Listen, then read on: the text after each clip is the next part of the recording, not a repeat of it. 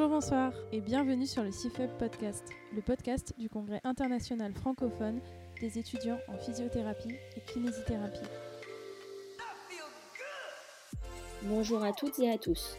Je suis Céline Diaza, responsable du pôle gériatrie au CIFEPCA.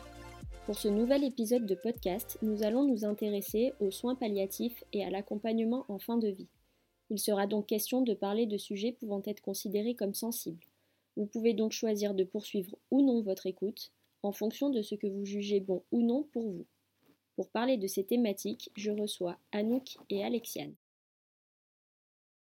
Globalement, pour euh, présenter un petit peu le contexte, euh, je suis kiné euh, diplômée de l'année 2019 et du coup, depuis plus de deux ans, je travaille en hôpital gériatrique dans divers services, donc que ce soit de l'hôpital de jour, du court séjour, des services de SSR, donc de soins de suite et de réadaptation, et aussi des, services de long séjour, donc dans lesquels on est quotidiennement confronté à des problématiques de soins palliatifs et de fin de vie.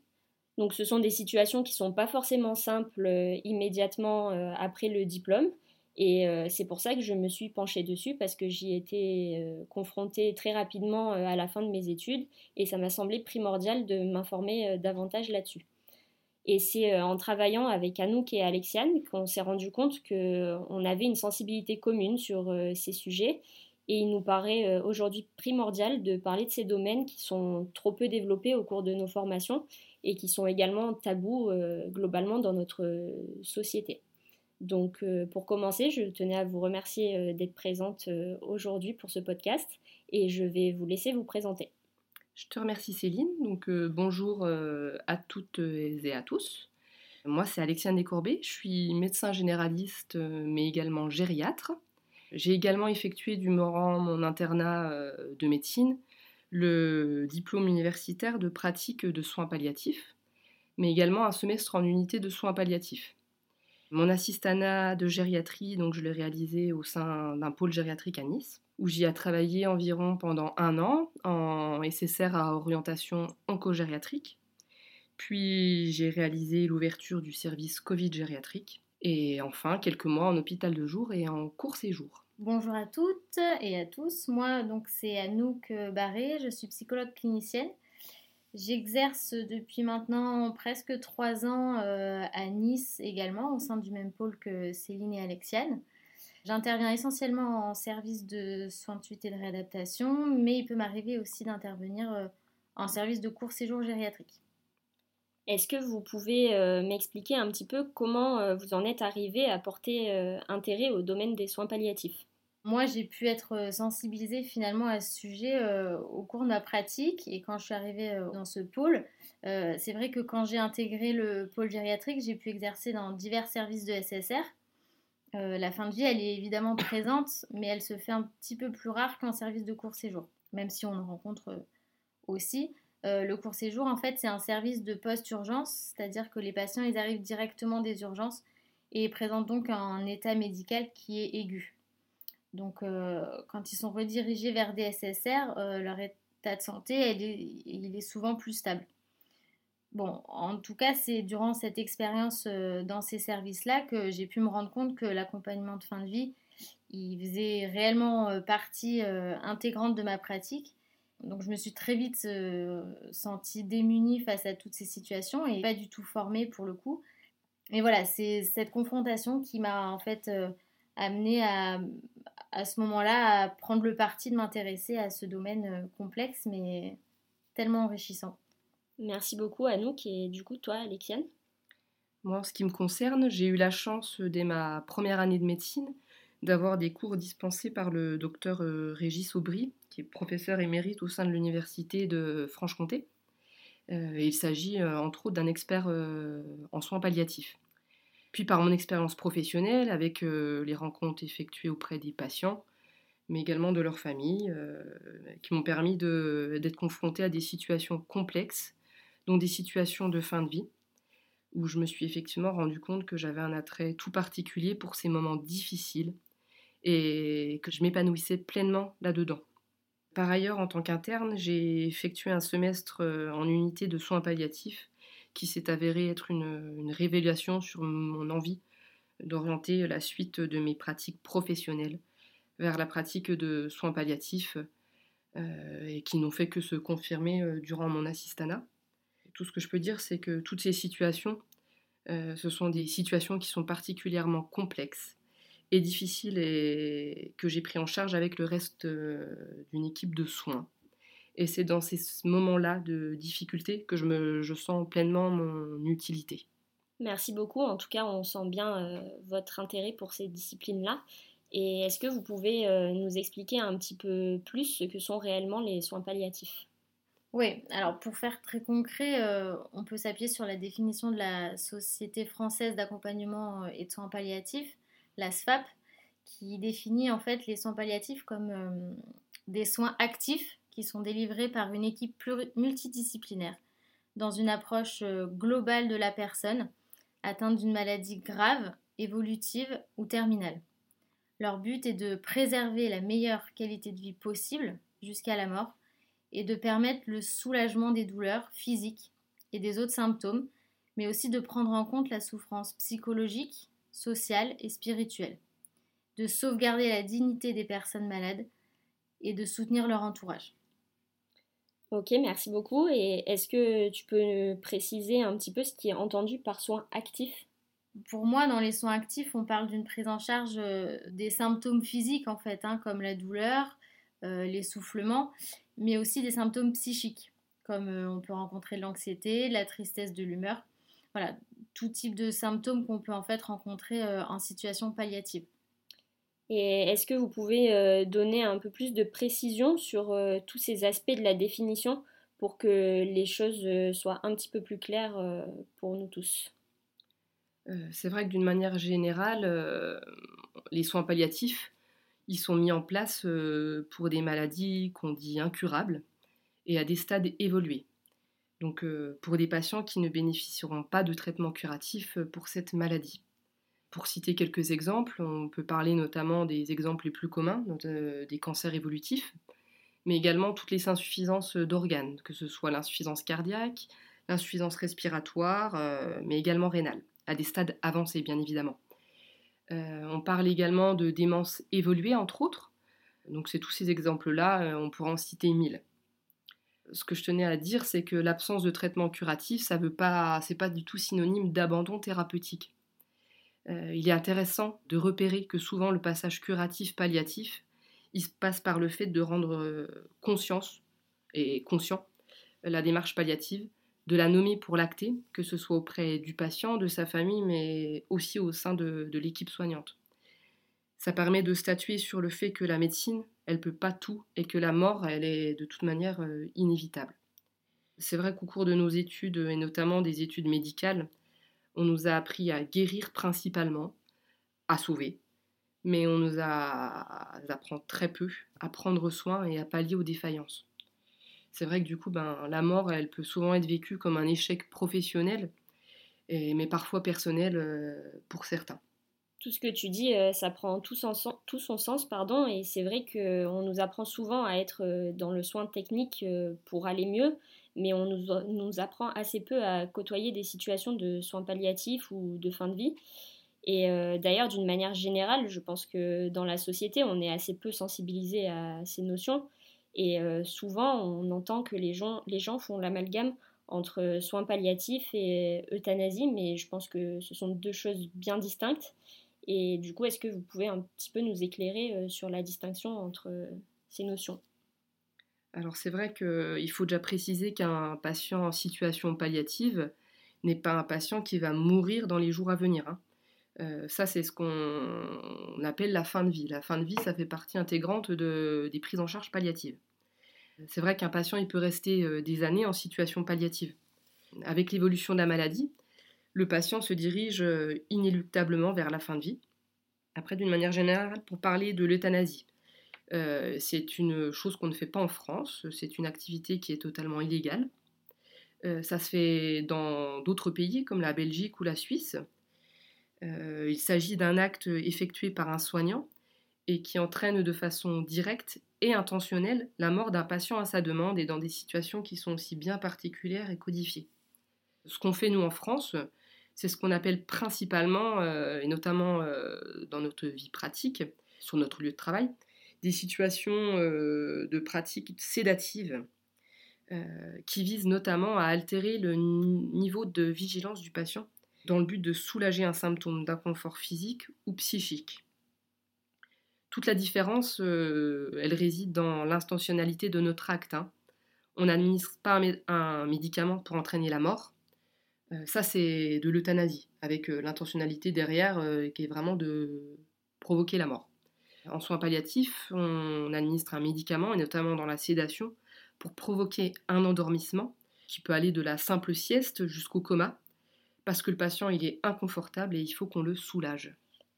Ok, donc euh, on comprend bien qu'un des objectifs est de permettre au patient euh, d'être soulagé, d'être confortable, mais euh, du coup, comment la décision se prend et qui décide d'instaurer ce type de prise en charge? Alors oui, effectivement, c'est pas une décision qui se prend comme ça, hein, c'est une décision qui est collégiale, c'est-à-dire qui nécessite en fait une concertation euh, pluridisciplinaire, donc euh, avec le médecin référent du patient, un médecin extérieur hein, qui peut être d'une équipe mobile de soins palliatifs ou, autre, mais aussi avec l'équipe de soins notamment les infirmières, les aides-soignantes. Voilà, c'est là l'importance de, de, discuter de tout ça en équipe et ça me paraît très difficile d'envisager de prendre des décisions euh, aussi importantes tout seul, sans, sans, une concertation avec ses collègues. Et est-ce que vous pouvez nous décrire ce qu'on peut attendre de vous en tant que médecin et en tant que psychologue face à ces situations complexes? Alors moi, je pense qu'en tant que médecin, on est le pivot central de l'équipe, euh, notamment d'un point de vue juridique car c'est vrai que la décision finale, elle reviendra au médecin responsable du patient d'un point de vue euh, légal. Mais c'est vrai qu'on ne peut rien faire du tout sans une volonté forte de l'équipe soignante pour la mise en place d'une démarche euh, et ou d'une réflexion palliative. Pour ma part, je pense que les soignants, ils attendent euh, pas mal de choses du médecin, mais notamment de, ils ont besoin d'une ligne directrice. Euh, en premier lieu, je pense que la reconnaissance et le soulagement des symptômes que peut présenter le patient euh, nécessitent des prescriptions de différents traitements, pour la douleur, pour l'anxiété entre autres, mais pas que des, traitements. Ça passe également par du toucher détente, de la réassurance, euh, différentes autres techniques comme l'hypnose, l'aromathérapie, la zoothérapie. Donc je pense qu'il est vraiment très important de bien pouvoir identifier et de verbaliser euh, ces différents types de symptômes. En gros, pour résumer, je pense que c'est mettre en mots euh, les différents mots MAUX. Par la suite, euh, je pense qu'il est important d'identifier le plus clairement possible le stade de la maladie avec l'anticipation des complications qui peuvent être engendrées par cette maladie. C'est vrai que le fait d'anticiper, euh, ça permet d'apaiser anxiété, peur notamment, euh, qui peut être soulevée euh, par les équipes qui vont prendre en charge le patient. Toute cette anxiété, c'est important d'en discuter lors de staff pluridisciplinaires pour pouvoir ensuite réaliser des prescriptions anticipées personnalisées. Par exemple, pour n'en citer qu'un, en cas de survenue d'un essoufflement et en l'absence du médecin de l'unité, on dicte en amont les conduites à tenir par le biais d'un document, et ça permet de savoir quoi faire lorsque la situation se produit. Par ailleurs, ce qu'on peut attendre d'un médecin, c'est aussi euh, de réaliser, euh, avec l'aide de l'équipe soignante, hein, toujours, euh, un projet de soins. de l'identification, donc soit d'un retour à la maison, en fonction des différents symptômes d'une potentielle admission en unité de soins palliatifs ou sur des lits identifiés soins palliatifs, mais également, pourquoi pas, d'un transfert en SSR. Par ailleurs, je pense que le médecin, il a un rôle primordial euh, de formation. Euh, je sais que j'essaie à chaque fois d'expliquer aux équipes les différents symptômes que le patient pourra présenter et comment ils pourront faire chacun à leur niveau pour participer à la meilleure prise en charge euh, pour ce patient. Par exemple, en période Covid, on a été confronté à la prise en charge de détresse respiratoire Déjà, je pense qu'il est hyper important de savoir ce que c'est qu'une détresse respiratoire. Et c'est vrai qu'il est super important de pouvoir identifier la situation avant de pouvoir la prendre en charge. Donc d'expliquer ce que c'est, c'est-à-dire une polypnée ou, et ou bradypnée, associée à des signes de lutte avec mise en place euh, et mise en jeu des muscles respiratoires, cyanose des extrémités, entre autres. Et c'est vrai que face à cette situation si particulière et angoissante pour le patient, mais également pour les équipes soignantes. Il est très important de rester calme, d'ouvrir la fenêtre, d'installer le patient en position assise, si cela est bien évidemment possible, et de faire sortir euh, le plus de personnes possible de la chambre qui ne sont pas essentielles, entre guillemets, à sa prise en charge avant d'instaurer d'autres euh, thérapeutiques médicamenteuses. Un autre point crucial, je pense, c'est la hum, réalisation d'entretiens réguliers auprès des familles. Donc avec notamment la mise au clair sur la situation médicale actuelle et la reprise, la reformulation de ce que les familles ont compris de, cette situation médicale. Avec nous, je pense que personnellement, d'un point de vue médical, il est hyper important de savoir qui prévenir en cas d'aggravation, tout en notant que la personne à prévenir, elle est bien différente de la personne de confiance. Parfois, c'est les deux mêmes personnes. Je pense aussi qu'il est important d'expliquer, sans trop anticiper, si cela est possible, les complications qui vont arriver. Et dans des stades beaucoup plus avancés, les procédures de décès c'est vrai que certaines familles euh, ont besoin et ont nécessité de s'investir dans, un rôle auprès de euh, leurs proches, dans un rôle de soin. Il m'est arrivé de proposer à des familles d'être présentes euh, lors de moments d'agitation du patient, surtout à visée d'apaisement. par ailleurs, de les investir dans des soins qui sont importants, comme les soins de bouche, pour lutter contre la sensation de soif, mais également d'apporter un aliment qui, peut, euh, faire plaisir euh, aux proches. Et parfois, d'une manière générale, euh, le rôle du médecin, c'est juste de montrer aux proches qu'on est là en cas de besoin, en cas de question. Pour moi, d'une manière générale, être médecin et encore plus de soins palliatifs, c'est mettre le patient au centre de mes préoccupations. La médecine palliative, c'est vrai que c'est une médecine d'humilité, d'incertitude et surtout de confiance en l'autre. Par ailleurs, je n'ai pas parlé des attentes envers les patients, mais je pense que le plus important est d'écouter, d'observer, d'examiner, de recommencer et d'apprendre à connaître le patient. Et c'est vrai que la temporalité, elle joue un rôle très très important dans le soin. Oui, en effet, je me permets de rebondir sur, euh, cette question de temporalité. Hein. C'est une notion qui est essentielle, selon moi, à considérer. la principale question qui revient euh, des patients, mais ça peut arriver aussi de l'entourage. Hein, mais voilà, dans combien de temps je vais mourir, combien de temps il me reste à vivre, c'est vraiment des questions qui peuvent revenir et c'est, je pense, cette incertitude de temps qui reste à vivre qui déstabilise le plus. Nous, euh, donner une réponse, euh, ça me paraît impossible. Hein, on ne peut pas les, les rassurer sur l'évolution de la maladie, mais on peut les rassurer en disant que ben, on fera le maximum pour eux, qu'on les accompagnera dans les meilleures conditions possibles. Et, c'est surtout, euh, je pense, en tant que psychologue, permettre un, espace d'expression libre pour ces patients, ces patients qui, sont dans ces situations palliatives. Voilà, c'est vrai que dans un service euh, de soins, on attend de nous un, soutien psychologique pour le patient, mais aussi pour la famille ou toute personne touchée, hein, directement ou indirectement, par la fin de vie. Parfois, une présence suffit finalement, être là, juste tenir la main sans être forcément dans le faire, mais euh, écouter et ne pas, surtout ne pas négliger l'importance du silence qui est souvent, souvent négligé en effet, mais qui a une importance euh, vraiment haute dans ces, dans ces moments-là.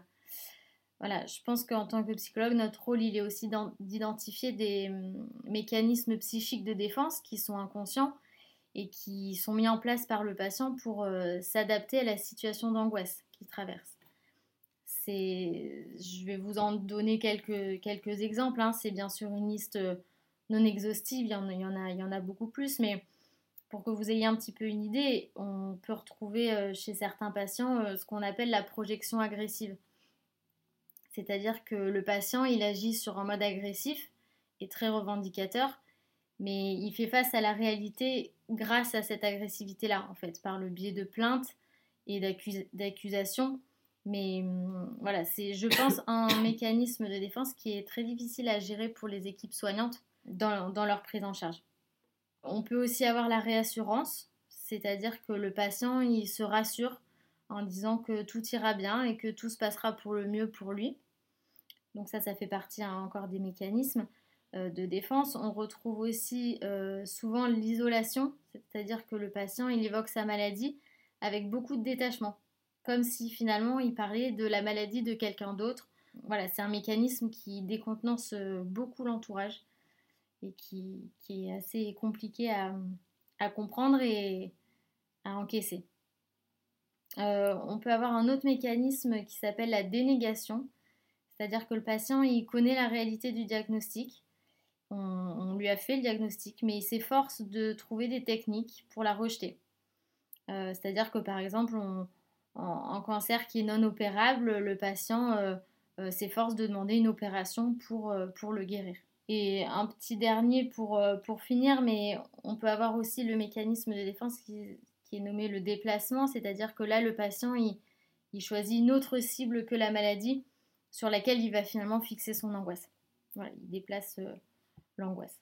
C'est des mécanismes qui, qui sont, selon moi, vraiment euh, très importants et à connaître et surtout à respecter, parce que pour les patients, c'est la seule défense qui, qu'il a pour faire face à cette maladie et pour atténuer euh, cette peur de disparaître qui est très très présente dans ces moments-là. Eh bien, je vous remercie beaucoup pour euh, toutes ces précisions parce que en tant que kiné, mais euh, n'importe quelle profession, en fait, c'est vraiment important de savoir ce que nos collègues font. Et, là, Anouk, tu, tu parlais des mécanismes de défense et on comprend bien la charge émotionnelle qui ressort aussi de ces discussions avec le patient. Oui, oui, effectivement. Et justement, c'est notre rôle hein, en tant que psychologue d'accueillir cette charge émotionnelle. Euh, les accompagnements euh, sont toujours des moments très émouvants. Il n'y a rien de banal dans tout ça. Hein. On, apprend à, accueillir, euh, enfin ça s'apprend, hein, à accueillir la charge sans forcément la porter. Pour répondre à cette charge émotionnelle, il faut en fait commencer par comprendre où en est le patient dans sa maladie c'est-à-dire euh, voilà, le patient ou, encore une fois euh, l'entourage hein, qui, traverse ça avec lui. Mais hum, voilà, une personne confrontée à la fin de vie, elle accomplit un, travail de deuil pour traverser euh, finalement ce dernier moment de séparation avec les autres et notamment avec soi-même. On peut même parfois parler de deuil de soi-même. Hein. C'est une certaine anticipation de la mort finalement. Kubler-Ross, elle décrit cinq étapes du deuil que vous devez connaître euh, sûrement ou au moins déjà entendu parler, mais je vous les répète euh, très rapidement avec des petits exemples de phrases qu'on peut entendre pour illustrer euh, ces, cinq étapes. Donc on, a le déni. voilà, ça c'est le genre de patient qui vous dit mais c'est pas possible, ils ont dû se tromper. il n'arrive pas à, l'accepter. Hein. On n'est pas du tout encore dans ça. On peut avoir aussi après la colère. C'est-à-dire que le patient il vous dit mais pourquoi moi, pas un autre, euh, c'est pas juste. On peut avoir aussi le marchandage, c'est-à-dire que le patient euh, bah, il nous dit mais laissez-moi vivre, enfin j'ai besoin au moins de voir naître mon arrière-petite-fille, de voir mon fils se marier. Voilà, il négocie hein, finalement un petit peu la vie. Euh, après on a la dépression. Voilà, je vais mourir, alors à quoi ça sert tout ça? Pourquoi se préoccuper de quoi que ce soit, etc. Et euh, on peut avoir l'acceptation si... Euh, et là, c'est vraiment le patient qui vous dit, bah voilà, maintenant je suis prêt, j'attends que ça arrive et ça va aller, quoi. Donc ce qui est important dans ces, dans ces cinq étapes du deuil, c'est que finalement, euh, elles sont décrites, mais elles ne sont pas gravées dans le marbre. Hein. Il n'y a pas de preuve que les gens passent par toutes ces phases, et dans cet ordre-là surtout. Et encore une fois, on, on, peut parler de temporalité, mais il n'y a pas de temps précis pour chaque étape parce qu'on est face à des humains et encore une fois avec leur propre singularité. Voilà, en tant que psychologue, je pense que savoir dans quelle phase se positionne le patient permet de comprendre ses réactions et aide également euh, l'équipe à orienter et améliorer euh, au mieux leur prise en charge. C'est vrai que c'est souvent dur de savoir comment se positionner euh, dans ces situations qui peuvent être difficiles émotionnellement en tant que soignant, en tant que jeune professionnel, en tant que stagiaire. Mais est-ce que tu pourrais nous donner quelques conseils pour euh, faire face à ces situations? Oui, alors il y aurait mille conseils, hein, mais pour, euh, pour en donner quelques-uns, je pense qu'on peut déjà dire qu'il n'y a pas de réponse type. Le plus important, c'est d'ouvrir le discours en n'apportant pas de réponse, mais voilà, en posant des questions, en reformulant pour être sûr d'avoir compris ce que le patient veut nous dire. Hein, il faut bien évidemment, encore une fois, euh, s'adapter à la personne et en prenant en compte sa singularité. Oui, je pense que aussi d'une manière générale, il est hyper important et primordial de ne pas projeter ses propres souhaits à la personne qu'on a en face de nous. C'est à nous de respecter le choix du patient, mais également de la famille. Et je pense que c'est ainsi que la relation de confiance peut se mettre en place. Euh, grâce à cette relation, le patient il va pouvoir euh, poser des questions, exprimer ce qu'il ressent et ce qui l'angoisse. Et c'est en les écoutant et en les validant qu'on les rend légitimes, tous ces différents symptômes. Par exemple, oser parler de la mort, ça permet de dédramatiser. Euh, à la question est-ce que je vais mourir? Il est impossible de répondre par oui ou par non. On ne peut pas fuir cette question ou passer à autre chose parce que le patient il attend une réponse et la réponse euh, qu'il a posée à ce soignant. Tout cela, ça s'acquiert euh, aussi avec l'expérience. Dans le mot expérience, j'entends pas forcément avoir été confronté mille fois à la situation dans la vraie vie, mais par exemple par le biais de jeux de rôle. C'est vrai que c'est souvent des, exercices qui sont peu aimés des étudiants, entre autres, mais pour y avoir participé, euh, c'est vrai que c'est un endroit où on a le droit de dire, et même de se tromper. Et c'est en cela que c'est hyper euh, important et qu'on apprend, notamment quand on sera confronté à ces situations et on se dira heureusement que j'ai fait ce jeu de rôle parce que là j'ai eu le droit de me tromper, mais dans la vraie vie ce sera différent. C'est vrai que c'est un, format euh, très intéressant pour euh, apprendre à se tromper et apprendre de ces situations, mais euh, avec ou sans expérience, globalement comment on fait pour pas être trop impacté par ces situations palliatives? Parce que c'est vrai que ça a une charge quand même émotionnelle importante. Donc, euh, comment est-ce qu'on fait quand on y est confronté à ne pas être trop impacté? En effet, c'est vrai que c'est un domaine qui est pas banal. Hein. On accueille beaucoup d'émotions et dans des situations qui sont pas toujours faciles, même euh, jamais faciles, j'ai envie de dire. Euh, c'est vrai que l'impact moral, il est certain et inévitable, même si parfois, bon, il, peut être inconscient aussi. Je pense qu'il est important de se rendre compte de, de, tout ça et de pouvoir prendre du recul on peut parler à ce moment-là de distance professionnelle. Donc c'est pas distance au sens propre du terme, c'est voilà malgré tout rester présent, empathique et, bienveillant. Il faut, faut rester attentif aussi à ne pas être dépassé par ses propres affects, hein, même si les réactions que on a, ce sont des réactions humaines dans des situations qui sont euh, plus qu'humaines, quoi.